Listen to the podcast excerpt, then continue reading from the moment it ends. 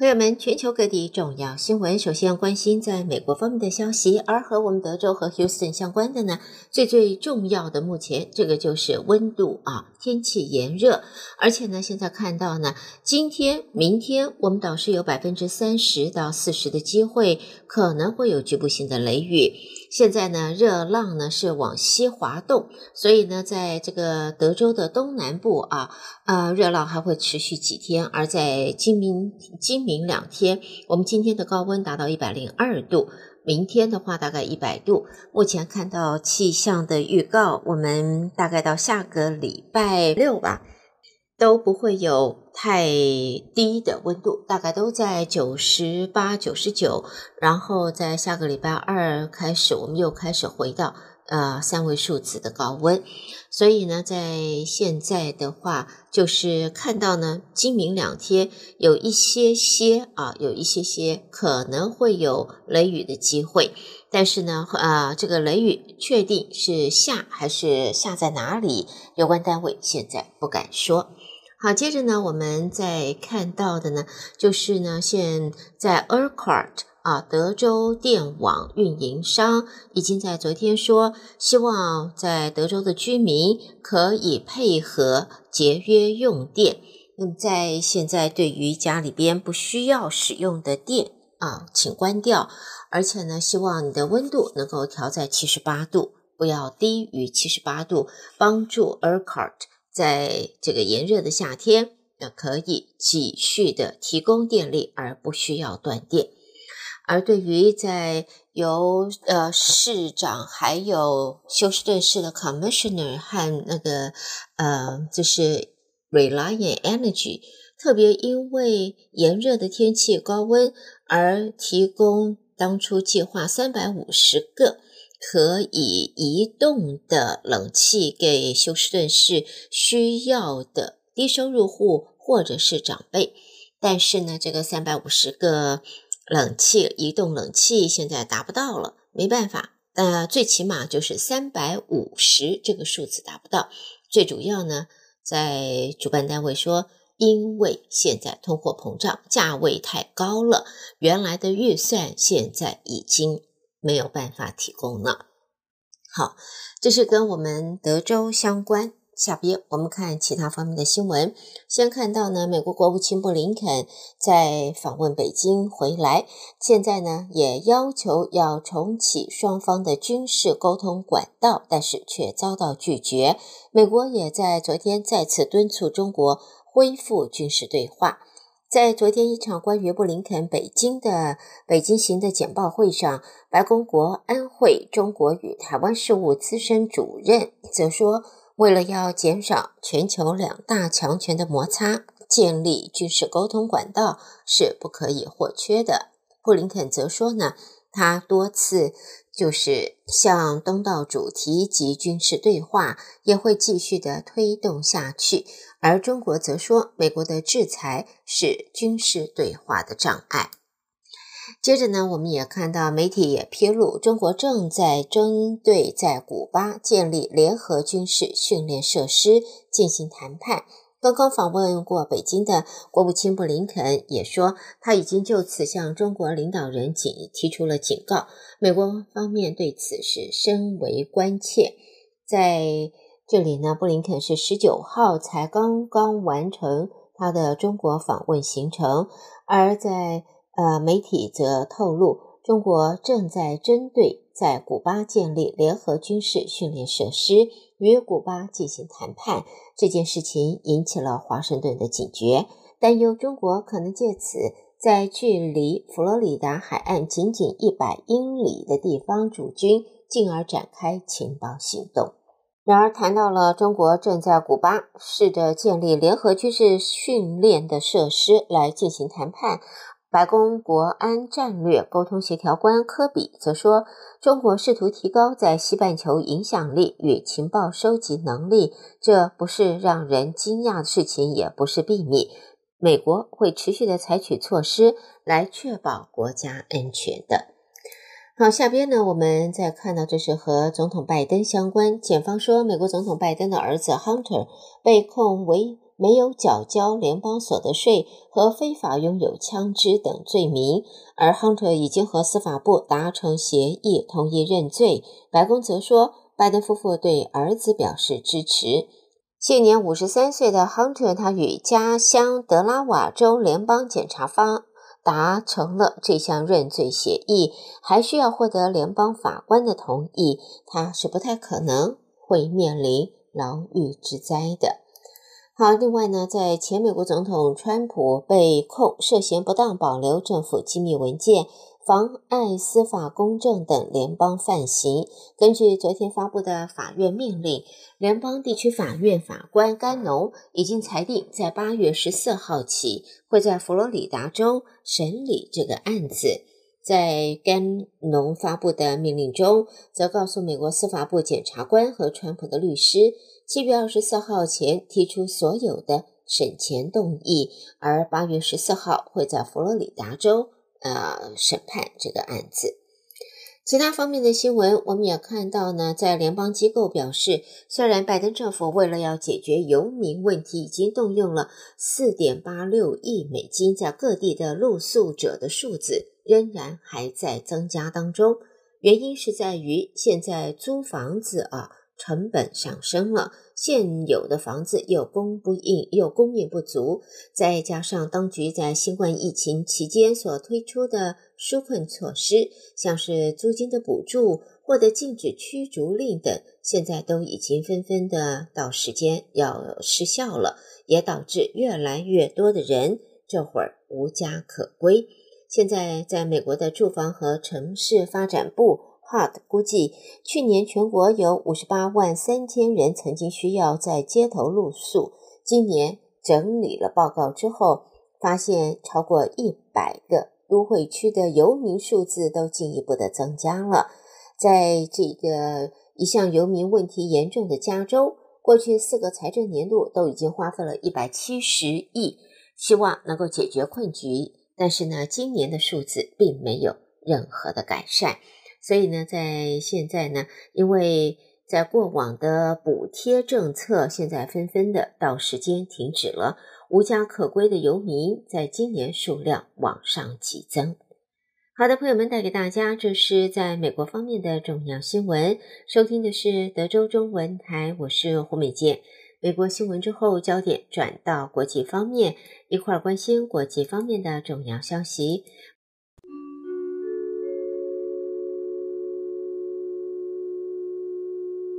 国际新闻，我们啊、先来看铁达尼号载人潜水器失联现在的后续的报道。看到呢，就是这艘载有观光客深入海底探索沉船铁达尼号残骸的潜水器，在十八号失联。在目前，救难人员正在搜寻潜水器上的四名乘客和一名驾驶。也由于潜水器的状况不明，现在搜救任务是非常的困难，应该来讲是困难重重啊。救难人员目前是在像是康乃狄克州或者比利时一半大小的区域进行搜索。这艘旅游潜水器有可能沉入海底，或者浮在海面上，而乘客则被锁在里边。根据安排这趟观光行程的民间公司海洋之门探险，这一艘潜水器到二十二号上午就会耗尽它的氧气了。那么，在现在呢，这一个搜救任务面临的挑战包括条件恶劣的地带啊。在现在呢，铁达尼号的残骸位在海面下大约四千公尺处，潜水器在下沉到一半的距离时失去了联系。再来呢，这一个是不是如果潜水器沉在海底，那么目前仅仅只有少数潜水器能够深潜到铁达尼号的残骸处，就算能够到达，潜水器也不具足够的动力把这一艘失联的载具拉上海面。如果它真的在海底，那未知数那就是太多了。而且这艘潜水器如果不是在海底，而是浮上海面，乘客被锁在潜水器里边出不来的话，那么觉得哎，在海面上好多了吧，容易找。错了，因为这就像大海捞针，这一艘像是箱型大小、箱型车大小，就好像 minivan 一样，这种潜水器，它的部分没入海中，那么就会更难被发现。由于潜水器处于汪洋中，将船只和设备部署到这片广大搜寻区域，也是要耗费很多的时间的。那么，在这一次的失联的潜水器方面，五名乘客啊，包括了就是海洋之门探险 （Ocean Gate Expeditions） 公司的老板，一名被称为铁达尼先生的法国潜水器驾驶者，一名英国的亿万富豪兼飞行员，还有一名巴基斯坦知名商人及他的儿子。一共这五名乘客现在。被困在这个潜水器里边。对于在这个潜水器啊探测铁达尼号沉船处附近失联了超过两天之后，现在潜水器内五个人氧气就快耗尽了。而美国海岸防卫队则在今天说，救难人员在搜索区域侦测到水中的声响，但是是到目前水下机器人的行动仍然没有任何的收获。美国和加拿大海岸防卫队派出船只和飞机进行搜索，范围广达两万平方公里左右，比美国康乃狄克州的面积还要大。好，下边呢，我们来看其他方面的国际新闻。我们看到呢，在这个欧盟方面，一名欧盟的高阶官员则表示，欧盟领袖下个礼拜预定要呼吁中国协助终止俄罗斯乌克兰战争。参与应对诸如气候变迁之类的全球挑战，以及重新平衡它与欧盟的经济关系。欧盟领袖会在二十九到三十号在布鲁塞尔举行高峰会，中国和经济安全是主要的议题。对中国的呼吁载明于峰会前准备的结论草案中，草案的内容仍然可以修改。官员指出，结论草案是符合 G7 五月的宣言，但是对欧盟与中国之间的问题有更多的琢磨，诸如重新平衡经济关系以及互惠的必要。下边呢，我们看到的呢。只是德国总理肖兹在昨天会见到访的中国国务院总理李强之后，会后肖兹也重申德国分散贸易风险的方针。李强则呼吁两国要加强合作，提振全球经济，并且敦促在德国不要以去风险化来作为疏远中国的借口。这也是李强上任之后第一趟的出访行程。凸显出北京对于改善中国与欧洲联盟的关系的重视，欧盟也传出对北京的批评声浪，现在是越来越响亮了。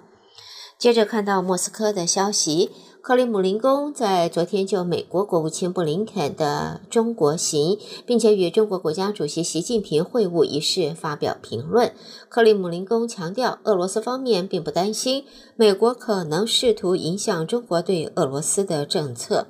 那么，克里姆林宫的发言人表示，北京拥有与其他国家建立关系的主权权利，而且在中美之间建立可预测关系的过程是相当重要。他说，俄罗斯相信美国和中国的会晤是不会给莫斯科带来麻烦的。好的，朋友们，这是带给大家在国际方面的重要新闻。收听的是德州中文台，我是胡美健。美国和国际新闻之后呢，我们要在这稍微休息一下，稍后我们再和朋友们一同关心，将是来自两岸方面的重要消息。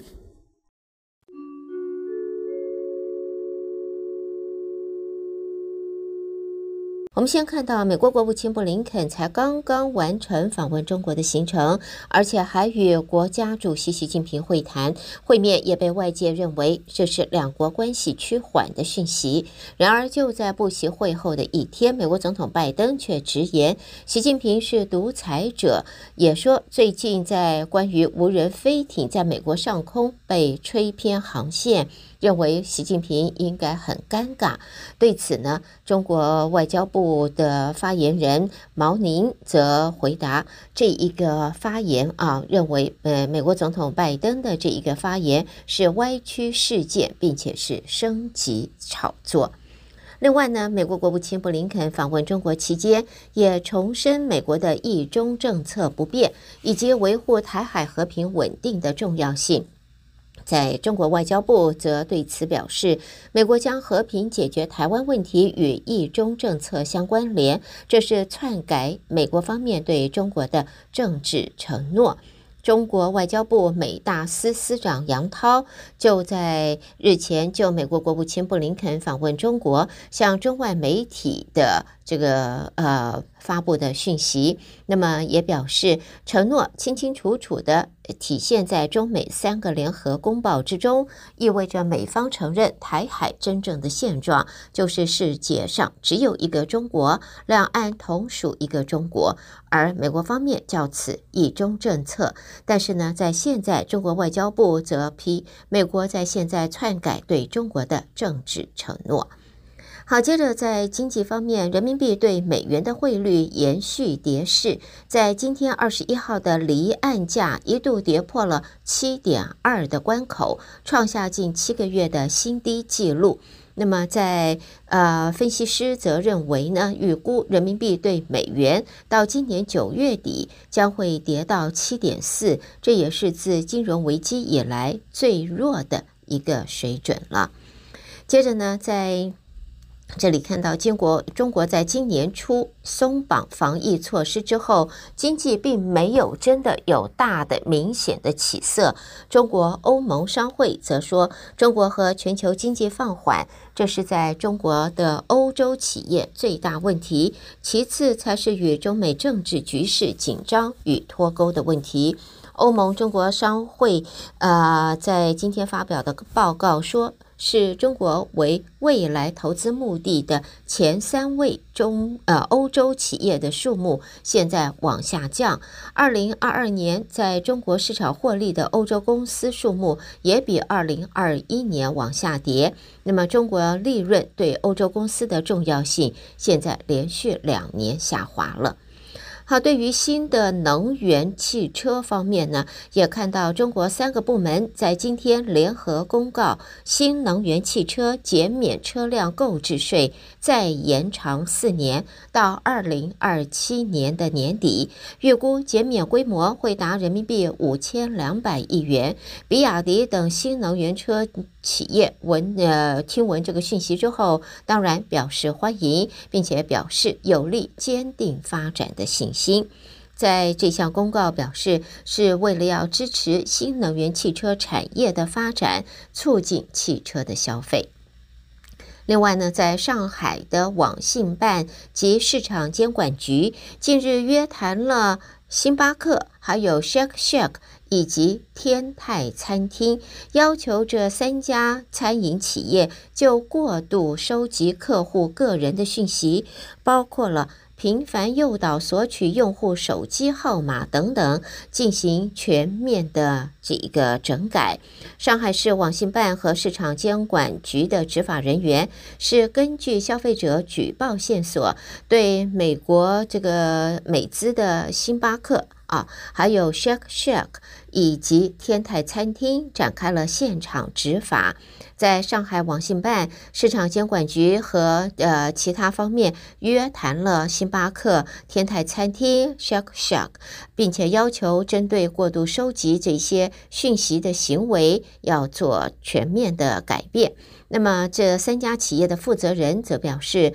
由于对个人信息保护法还有 App 违法违规收集使用个人信息，呃，行为认定法案的法律规定的了解不彻底，导致问题出现。下一步将会按照约谈的要求，积极配合监管部门，举一反三，改呃展开自查整改。好，最后我们看到，在明天星期四二十二号将是今年的端午节。吃粽子啦！在中国方面呢，为期五天的铁路端午小长假的运输就在今天启动，预计二十一到二十五号，中国全国铁路将会发送旅客七千一百万人次。五天的小长假，那么每天平均发送旅客一千四百二十万人次。二十二号将是客流最高峰，预计发送旅客将达一千六百万人次。那么今年端午小长假的运输，铁路部门将聚焦群众出行和重点物资运输需求，统筹客货运力资源，精准地制定列车的开行方案。国铁集团运输部的负责人说，这些方案还包含了增开夜间高铁与动卧列车，以及增开短途的旅客列车等等。好的，朋友们，这是带给大家在今天的中国方面的重要新闻。德州中文台。我是胡美健，在接下来焦点将转到台湾方面，台北的新闻主播为大家带来台湾的最新消息，我们一块儿关心。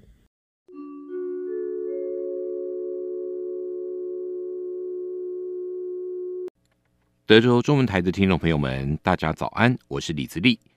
台湾方面讯息，我们今天首先为您报道的是，内政部呢今天举办了三百亿元中央扩大租金补贴的启动记者会。扩大租金补贴将从七月三号起再次受理申请，到明年底截止，目标约五十万户。行政院副院长郑文灿表示，这次租金补贴是全方位二点零版，要完成三百亿元五十万户的目标。目前租屋族约九十万户，希望能够涵盖一半以上。郑文灿并说，希望未来将租金补贴的政策能够常态化。他说：“那有的人会问说，那行政院跟内政部是不是这一次以后就没有了？不会，每年都会有。我们希望租屋补贴哈能够常态化。那当然，这个条件跟包租代管跟社会住宅是类似的。我们希望社宅如果慢慢增加，好包租代管增加。”有的也会转过去，好成为包租代管跟社会住宅的这个这个合格的好申请者，所以这三个政策是配套的。立法院连日来召开公听会，全院委员会审查。今天行使大法官人事同意权案的投票，朝野对于大法官被提名人的立场出现歧义。国民党团跟民众党团质疑审查的过程仓促粗糙，背景色彩具有争议。表态拒绝投票，也不进场。国民党团总召曾明宗说：“依照法令规定，大法官必须超越党派，独立行使职权。各位看看这几个大法官可能吗？当然不可能。所以国民党团拒绝背书，不进党投票。”民进党团总召柯建铭说：“不管总统或是立法院，都是要照宪法啊。”有规定来行使同意权，那这次提名的四位大法官，我们觉得都非常优秀，是，而且经过审议小组投票通过了，是，所以换句话说，总统不提名的空间都很小，是，这代表啊审议小组一致的看法啊，那当然今天我们有信心一定会过半。历经两个小时的投票之后，结果出炉，四位大法官被提名人蔡彩珍、朱富美。陈忠武跟游伯祥都通过五十七票过半的门槛，确定成为大法官。国民党总统参选人新北市长侯友谊批评民进党总统参选人副总统赖清德抛出补助私立大学生学费的政策是大撒币。行政院长陈建仁今天下午指出，府院已经多次讨论如何缩短公私立大学学费落差，行政院也将在下周端出三项配套措施。包括高中职学费全免，希望让每一位学子都能够适性的发展。陈建仁说。第一个呢，就是公私立大专的弱势补助方案再予以扩大；第二个呢，就是高中职学会全面免费；第三个呢，就是学贷延长，这样三个配套措施，希望使得台湾的教育制度更加的健全，让每一位年轻人能够更公平、更适性的来选择他所喜欢的学校和科系。呃，对于这样的构想，实际上行政院已经进入西部的规划，希望在下个礼拜就能够提出来。那详细的规划内容也希望在下个礼拜来跟大家宣布。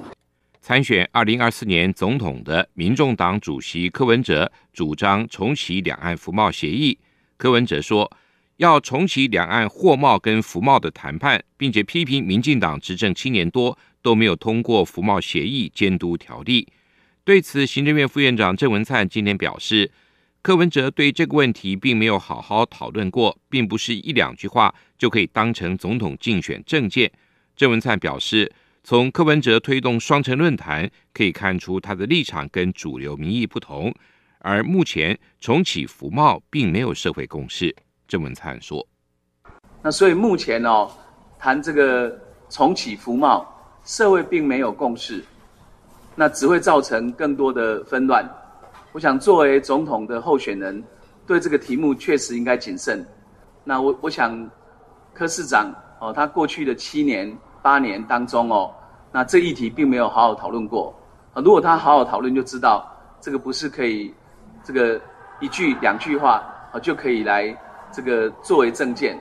民进党今天也表示，二零一六年政党轮替后，中共当局多次片面中断台湾农渔产品跟各项食品输入中国，又在特定统战作为后，选择性的重新开放。例如，最近中国宣布选择性恢复台东世家书中，就是想利用经济利益对台进行分化统战。新北市长国民党总统参选人侯友谊近期在几份民调都位居第三，因此近来似乎有加强攻击对手的火力。他今天主持市政会议后受访表示，民进党执政近八年都不做，在选前突然想到私立大学学费的问题。若是如此，已经毕业但仍背负学贷的人，是否要溯及既往？他认为应该落实的做法，就是让学生在学习的过程赶快跟产业连结，并且提供稳定良好的就业机会。更应该致力于两岸的和平，让年轻朋友远离战场，进入职场。侯友宜说：“其实用这种大傻币的方式是不对的，所以其实在选前这种。”用大傻币补贴的方式，我相信大家已经都是非常雪亮的。面对所谓侯友谊和民众党总统参选人柯文哲搭档参选才能赢过民进党总统参选人赖清德的说法，国民党文传会主委林宽裕表示，目前选战仍处于第一局上半场，国民党可能没有打得很好，接下来就要调整脚步跟队形。现阶段就说要放弃谁，真的不太适合。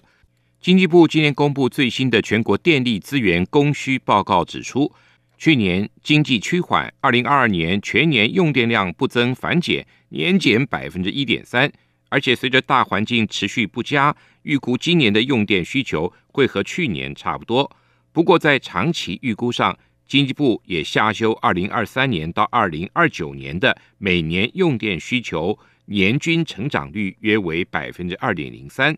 较二零二二年预估时下修了零点二七个百分点。经济部能源局局长游正伟说：“那长期预估上，我们去推估，呃，未来的一百一十二到一百一十八年，呃，未来的用电的成长，我们推估大概是在二点零三，哦，二点零三。那这个跟我们去年度在做中长期推估的时候是二点三，大概略有略有调降。”另外，经济部次长、台电代理董事长曾文生今天也再度拍摄影片，向社会说明政府能源政策，并且明确指出，二零二三年绿能配比将会落在百分之二十七到百分之三十，二零五零年会依照国发会的规划达到六成。国军三军六校院今天举行联合毕业典礼，三军统帅蔡英文总统也亲自莅临主持，并颁奖给优秀毕业生。总统致辞时特别提到，两位女飞官日前跃上英国媒体，展现了国军强大的护国意志跟责任感，并且期许毕业生未来能够为国防改革注入心血，在国际舞台上发光发热。总统说：“我们有两位优秀的女性战斗机飞行员登上英国主流媒体，她们坚强的意志力，还有沉着应变的韧性。”让世界看到我们国军弟兄姐妹守护国家的决心。我也期待各位毕业后能继续充实自我，通过层层考验，完成每一项精实的任务。未来有一天能看到更多国军弟兄姐妹登上国际舞台，或者代表台湾与理念相近的伙伴国家进行交流。由交通部观光局主办的二零二三台湾仲夏旅游节，今天在台北由交通部长王国材主持启动仪式。王国材表示，今年的台湾仲夏旅游节延续以往清凉、消暑、良品跟山林等四大主轴。串联全台三十五场特色活动，还将与齐柏林基金会合作，将台湾仲夏旅游节之美拍成了短片，跃登美国时代广场，吸引全世界来台湾观光。王国材说。我们现在跟齐柏林基金会合作拍摄这次仲夏旅游节的一些景，还有活动，然后在美国时代广场来播，全世界都看得到。那我们希望疫情稳定，全世界都开放的时候，看到台湾夏季之美，包括海岸，包括山林都非常的棒。所以我们想说，透过这样一个国际行销，让全世界来台湾观光。以上就是我们今天提供给您的台湾方面讯息。我们把现场还给主持人，明天再会。